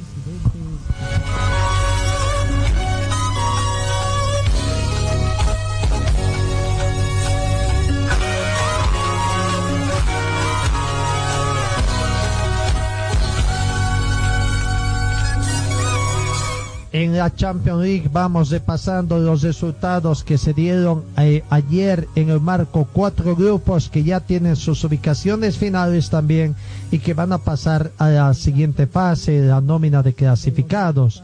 Así que vamos a viendo eh, grupo por grupo cómo han quedado las ubicaciones, los resultados también en eh, de la última fecha.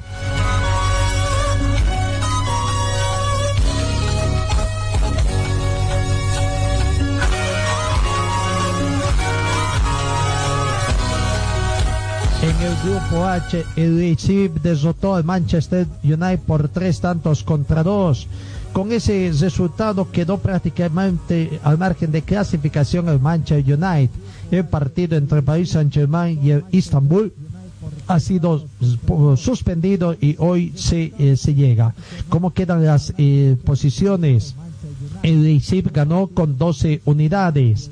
Eh, tiene 12, ¿no? Vamos a ver, tiene que ganar y para ver, y el Paris Saint Germain está segundo, tiene 9 puntos, tiene que ganar para ser ganador del grupo, pero con un empate ya estaría clasificado, dejándolo al Manchester United ah, para que vaya a la Europa League con 9 puntos y el Istanbul está en el fondo simplemente con 3 unidades. Simplemente queda que se juegue el partido entonces entre el Paris Saint Germain y el de Istanbul. Eso en el grupo H. Resultados del grupo H. Vamos al grupo G, lo, que quedó tras el partido de ayer.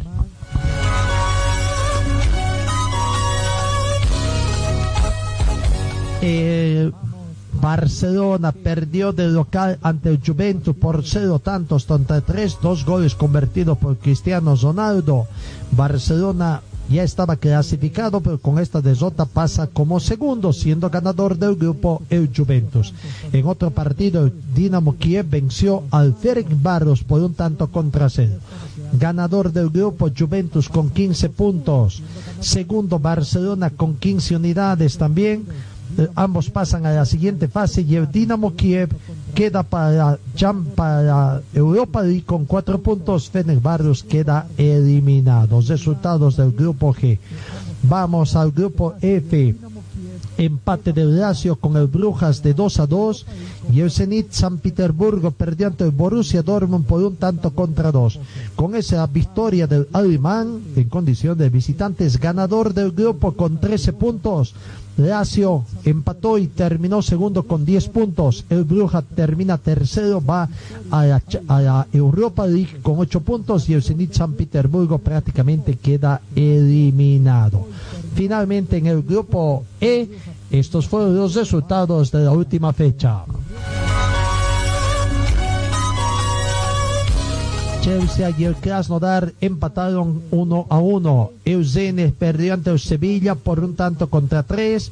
Con esos resultados, Chelsea ganador del grupo con 14 puntos y el Sevilla con 13 unidades. Krasnodar va a Europa League con 5 puntos, es tercero y Eugene queda cuarto sin puntos en la última casilla. Para hoy se tiene estos grupos prácticamente eh, que se tienen. El por el grupo A el CSK Sofía se enfrenta con el Roma y el Jóvenes con el CFR Krug en los partidos del día de hoy eh, a confirmarse en el grupo A como está la tabla de posiciones eh, en la última fecha también que se disputa en esta jornada eh, para ver cómo está eh, eh, la clasificación de los que van en esta fase de grupos. no para la Champions League en los partidos que, se juegan el día de hoy prácticamente grupos Ah, no, lo que daba los resultados de la Europa League, ¿no? Que se juega también el día de hoy partidos eh, Bayern de Múnich con el Lokomotiv Moscú a las 4 de la tarde y el Salzburg con el Atlético de Madrid también juegan a las 4 de la tarde. La tabla de posiciones muestra que primero está el Bayern de Múnich clasificado ya como ganador del grupo con 13 puntos. El Madrid tiene 6, el Salzburg tiene 4 y el Lokomotiv Moscú 3 juegan su clasificación para el siguiente grupo. Por el grupo B, a las 4 de la tarde Inter juega con el Shakhtar Donetsk y a las 4 de la tarde el Real Madrid con el Borussia también se juega la clasificación. ¿Cómo está la tabla de posiciones? El Borussia tiene 8 puntos, el Shakhtar tiene 7, el Real Madrid 7 y el Inter tiene 5. Así que no está nada definido. Eh, y reiteramos los partidos de este grupo, el Inter con el Shakhtar, el Inter ganando puede hacer 8, el Shakhtar ganando puede hacer 10. y el Salzburg con el Atlético de Madrid. El Salzburg está con cuatro puntos ganando hace siete y el Atlético de Madrid tiene seis ganando hace nueve. Por el grupo C, 4 de la tarde, Manchester City con el Marsella y el Olympiacos juega con el Porto. Como está la tabla de posiciones, acá ya está totalmente definido. Manchester City tiene 13 puntos, el Porto tiene 10 puntos. Así que si gana el Porto y pierde el Manchester City, habrá que ver quién es el primero dependiendo del marcador también. Olympiacos tiene 3 y el Marsella tiene 3. Luchan para saber quién va a la Europa League. Y en el grupo D definitivamente eh, cesando la Champions League en la fase de grupos 13 con 55 Ajax juega con Atalanta. A las 13 con 55 el Midtjylland juega con el Liverpool. La tabla de posiciones de este grupo el Liverpool tiene 12 puntos clasificado ya y además como ganador del grupo Atalanta está segundo con 8 Ajax tiene 7 y, y prácticamente eliminado con un punto el Midtjylland el Ajax juega con el Atalanta, eh, prácticamente definiendo la segunda ubicación. ¿Quién va como segundo ubicado a la Champions League y quién queda como tercero para ir a la Europa League fase de clasificación?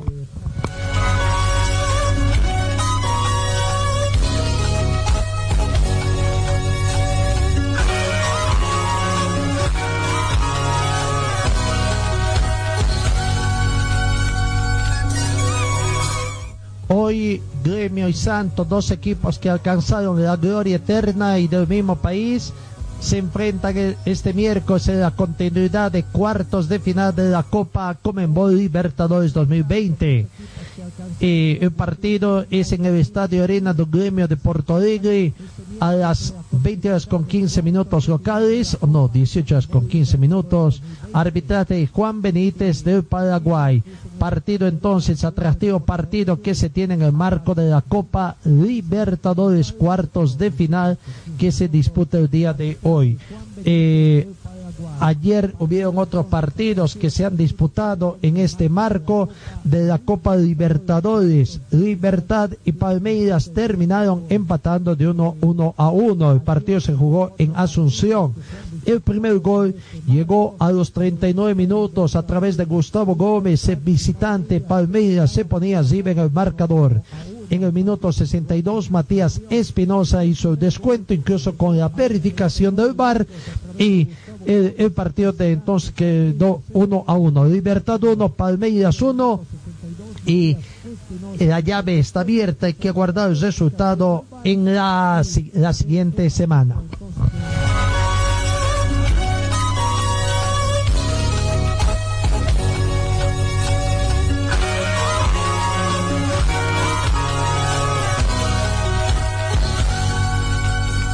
Marco de Copa Libertadores. Hoy, 20 horas con 30 minutos también, juega Boca Junior con Internacional partido de ida.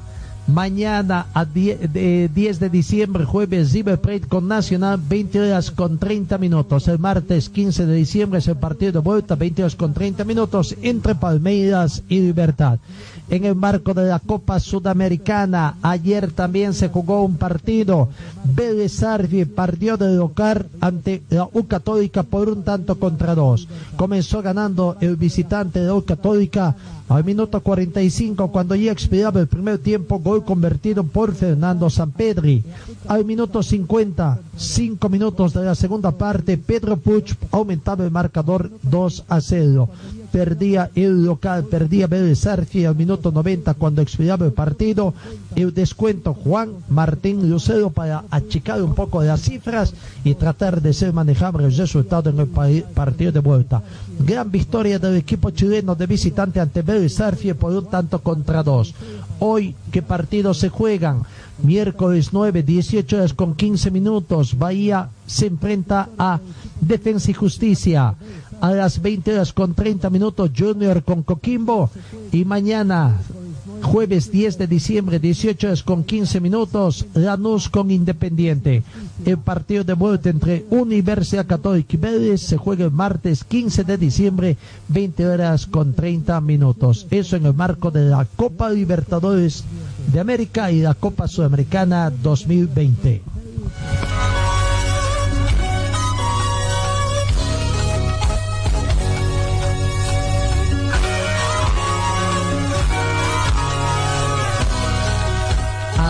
De del sorteo de octavos de final de la Champions League, los bombos de sorteo de octavos de final, vamos a ver cómo eh, queda para el Barca y el Sevilla, el Bayern, Liverpool, el Manchester City, el Chelsea, el Borussia Dortmund y el Paris Saint-Germain o el Leipzig son los posibles rivales de Barcelona a la espera del desenlace del Grupo de Madrid. Los andaluces tienen los mismos adversarios potenciales, cambiando el Chelsea por el Juventus. La derrota de 3 a 0 ante la Juventus, la 3 del Barcelona, primera en Europa en el Camp Nou tras 38 duelos invictos desde el 1 de mayo del 2013, impidió además que acabara con la decimacuarta temporada consecutiva como primero en la fase de grupos de la Champions League.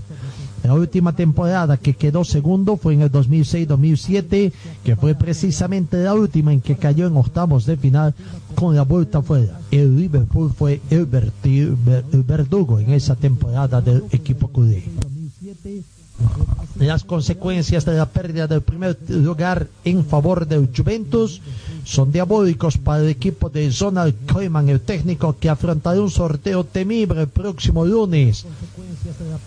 En Nyon, el Barca podría haber evitado a grandes cocos que ahora tendrá en su camino. De esta forma le pueden tocar el Bayern de Múnich, el Manchester City, Liverpool, Chelsea y Borussia Dortmund, a la espera de cómo queda el grupo H y el desenlace del miércoles del grupo B. En el primero, el Leipzig suma 12 puntos, pero el Paris Saint-Germain sería primero con do- 12 puntos si vence al Istanbul este miércoles tras retirarse del equipo turco cuando el, racismo del cuarto árbitro fue acusado de estas instancias. En el segundo Madrid no le tocaría hasta cuartos al cero español. Borussia, Maganrat, Shakhtar e Inter optan al primer lugar. El Sevilla casi casi como el Barca. Es parecida situación que el Barca que tiene el Sevilla, otro equipo español que tiene los mismos rivales posibles con el único cambio del Chelsea. Primero en el grupo por la Juventus. Así que bueno, eh, el lunes se conoce entonces el sorteo para octavos de final de la Champions League 2020-2021.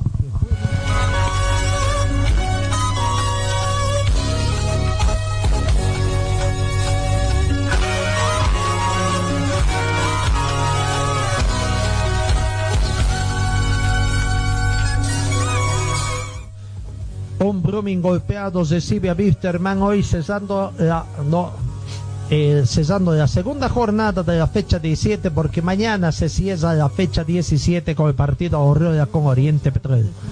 Brumming después de haber recibido el lunes una humillante goleada por cero tantos contra ocho espera la visita de Wisterman para jugar esta noche, encuentro que se jugará en el estadio Ramón Tawich Aguilera de Santa Cruz 19 horas con 30 minutos servirá el celeste para recuperarse anímicamente. Es 18 horas con 20 minutos el partido fijado por hoy.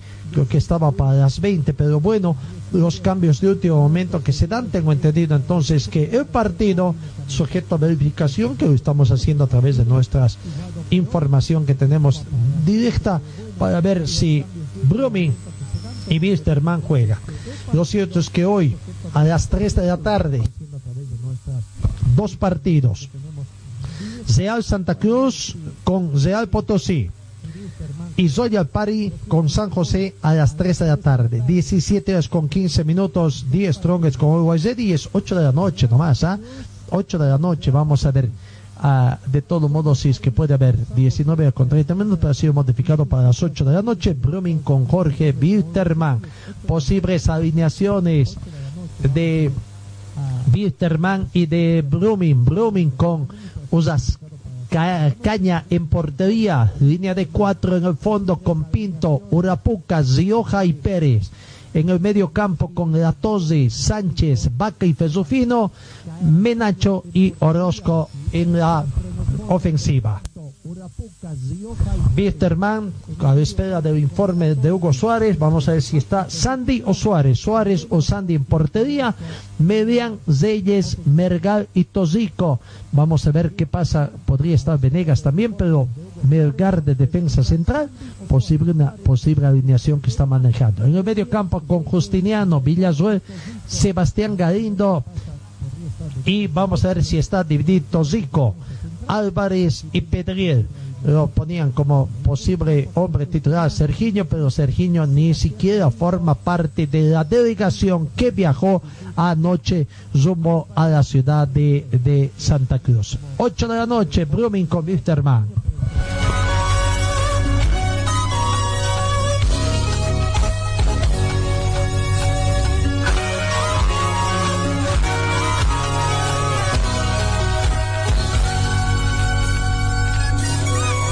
Ayer se jugaron dos partidos por la fecha 17.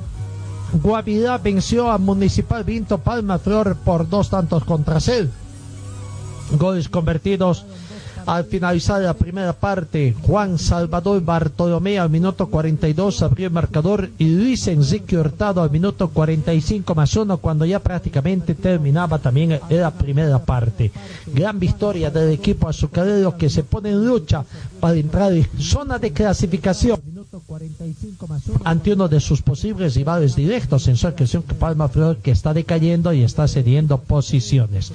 Guavirá 2, Palma Flor 0 entonces. En otro partido, Nacional de Potosí se hizo, estaba perdiendo, pudo rescatar un punto y no permitir que Bolívar sea el líder momentáneo del torneo. Marcador final Nacional 1, Bolívar 1. Abrió marcador Roberto Fernández al minuto 58 para la Academia. Al minuto 82 Diego Navaza emparejó el marcador. Esos son los dos partidos que se jugaron ayer. Hoy reiteramos partido eh, que se juegan 3 de la tarde Zoya Pari con San José, Real Santa Cruz con Real Potosí. 17 horas con 15 minutos, la lucha por la punta, 10 Strongets con Always Ready, 20 horas con 30 minutos, Blooming con Wisterman y mañana jueves 10 de diciembre se completa 3 de la tarde Aurora con Oriente Petrolero. ¿Cómo están las posiciones en el arranque de esta fecha 17? Momentáneamente es 10 Strongets que tiene 16 partidos jugados, tiene 31 puntos y más 16 de gol diferencia. Segundo, queda Bolívar momentáneamente 17 partidos jugados, 30 puntos más 17 de gol diferencia. Tercero, Always Ready, 16 puntos, 16 partidos jugados, 29 puntos más 19 de gol diferencia. Si gana 10 Strongets, hoy puede volver a ser líder del torneo. Cuarto, Royal Party, 16 partidos jugados, 27.0 de gol diferencia. Quinto, Wisterman, 16 partidos jugados, 27 puntos más 5 de gol diferencia. Si ganan Pari y Wisterman, estarían segundos, emparejando otra vez con Bolívar en la segunda ubicación con 30 puntos. Y pegaditos otra vez a 10 Strongets en, el- eh, en este torneo, cuando recién estamos por la cuarta fecha de la ronda de las revanchas. Sexto, Blooming, 16 partidos jugados, 26 puntos. Séptimo, Palmaflor, 17 partidos jugados, 26 puntos, menos 4 de gol diferencia para Blooming, más 3 de gol diferencia para Palmaflor. Eh, posteriormente, octavo, Nacional de Potosí, 17 partidos jugados, 23 puntos más 2 de gol diferencia. Hasta ahí sería zona de clasificación a eventos internacionales con Embol. Noveno, Guavirá tiene 23 puntos y menos 7 de gol diferencia, guardando tras de los últimos. San José tiene 16 partidos jugados, 22 puntos menos 6 de gol diferencia. Si gana San José hoy, otra vez se pone en zona de clasificación. Real Potosí tiene 16 partidos jugados, 18 puntos ganando hoy todavía no llega a zona de posición porque llegaría simplemente a 21 puntos. Real Santa Cruz en el puesto 12, 16 partidos ganados, 15 puntos. Puesto 13, Oriente Petrolero, 16 partidos ganados, 14 puntos, menos 9 de gol diferencia. Y Aurora tiene 16 partidos jugados, 12 puntos menos 9 de gol diferencia en la última ubicación. Esa es la tabla de posiciones eh, del torneo Apertura 2020 del fútbol profesional.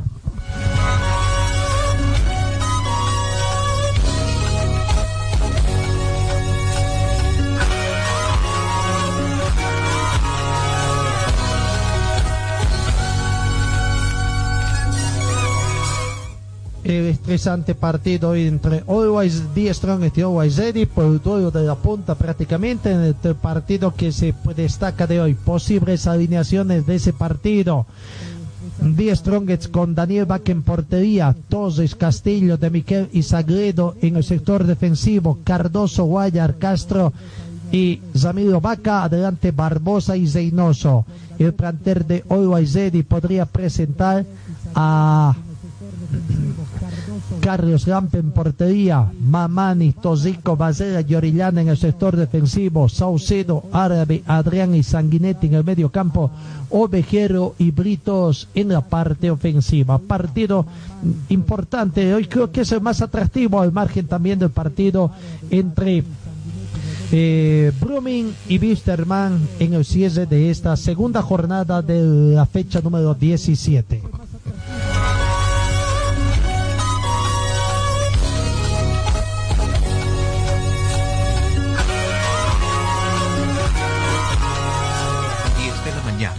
53 minutos. En materia de atletismo, la Federación Atlética de Bolivia informó que el 19 y 20 de diciembre Cochabamba será sede de los Grand Prix Mario Paz y Julia Iriarte. Ambos eventos se van a disputar en el estadio de atletismo de la zona del barrio petrolero en la zona sur de nuestra ciudad. Se prevé la presencia de unos 50 atletas nacionales de las diferentes especialidades, tanto en damas y varones, además de 30 deportistas que llegarán de países sudamericanos. El certamen tiene una inversión de 20 mil dólares americanos en la organización y entrega de premios para los deportistas, de acuerdo a la información que da el comité organizador. Se ha indicado que se están realizando las pruebas de velocidad, de fondos, saltos y lanzamiento en dos jornadas. Estamos haciendo un esfuerzo para organizar rápidamente las competencias internacionales. Debo destacar el apoyo del gobierno autónomo municipal de Cochabamba, dijo el presidente de la Federación Atlética de Bolivia, Marco Lumque. Se van a realizar también las gestiones para que el público pueda observar el certamen, en un número reducido. En cumplimiento de los protocolos de bioseguridad, los atletas del exterior deben presentar sus pruebas PCR negativas 72 horas antes. Los deportistas bolivianos las pruebas rápidas o PCR también negativas.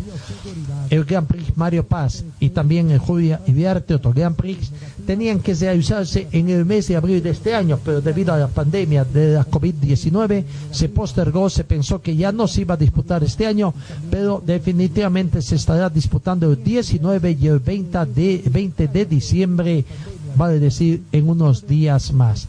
Así que, bueno, intensa actividad se viene también en el mes de diciembre. Y reiteramos hoy, Cochabamba Fútbol Club por una victoria recibe hoy a Real Tomayapo, equipo tarijeño que desea retornar a Tarija eh, el fútbol brasileño o el fútbol profesional, perdón. Así que es candidato al título el equipo de Real Tomayapo, el equipo cochambino, Cochabamba Fútbol Club, de a poquito va llegando, va subiendo, claro, creo que ni en sus planes está llegar al título, pero poco a poco está avanzando y veremos cómo va a terminar, eh, a ver si da la sorpresa de llegar a ser semifinalista y finalista el equipo cochabambino.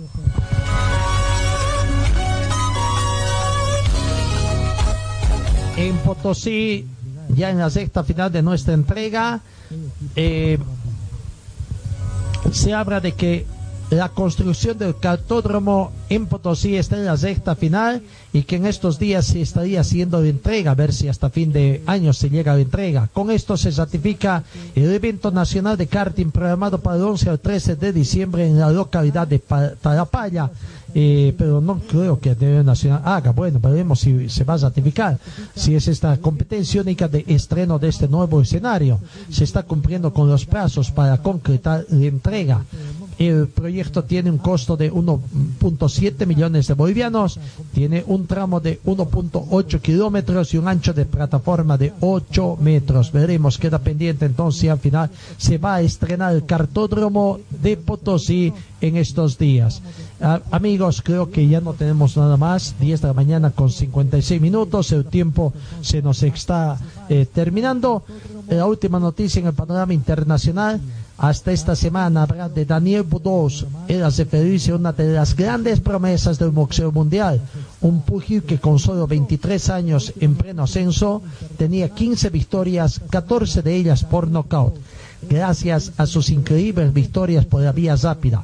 Un boxeador que mezcla lo mejor de Holyfield y Tyson, pero en su última presentación ante Joel Joyce recibió un duro castigo y para su carrera está en peligro. Dubois, quien a fines de agosto había logrado retener con jerarquía su título de campeón, sufrió el pasado fin de semana una derrota muy dolorosa. Acabó hincándose de rodillas en el zinc en el décimo asalto porque uno de sus ojos estaba notablemente lastimado. Con el riesgo de perder la vista. Entonces, Daniel Dubois, joven mm, boxeador y que dan estos gajes del oficio también que se dan, ¿no? Bueno, amigos, ahora sí creo que tiempo cumplido de nuestra programación. Gracias por su atención. Dios mediante el día de mañana nos encontramos, aunque hoy también estaremos con los partidos eh, a través de nuestra radio online, de nuestra plataforma online RTC Deportiva, los partidos tanto de The Strongest con Always Ready 17 horas con 15 minutos y el partido de Blooming con Bitterman que va a las 20 horas. Gracias por su atención y en nuestro informe programa diario. Nos encontramos mañana.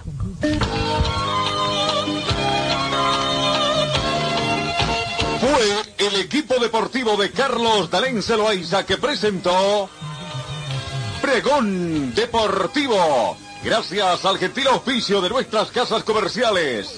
Ustedes fueron muy gentiles y hasta el próximo programa.